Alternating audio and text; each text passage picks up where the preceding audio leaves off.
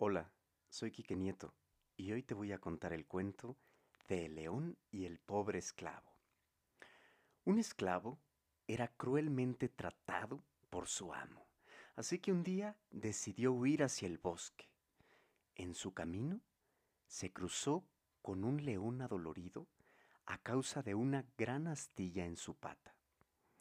El esclavo, muy valiente, retrocedió un poco y le quitó la espina gentilmente. El león, sin hacerle nada, se fue.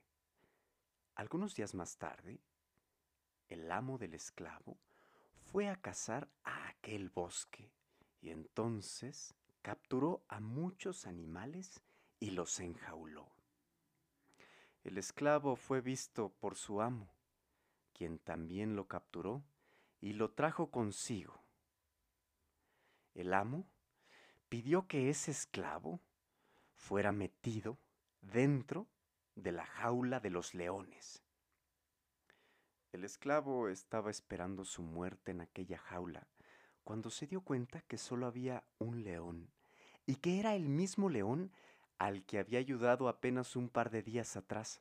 En la noche esperó que todos estuvieran dormidos para abrir la jaula y así rescatar al león y a todos los otros animales enjaulados. Cuando ayudamos a otros en necesidad, podemos obtener recompensas aunque no lo esperemos. Soy Quique Nieto y cuento historias. Suscríbete para conocerlas todas.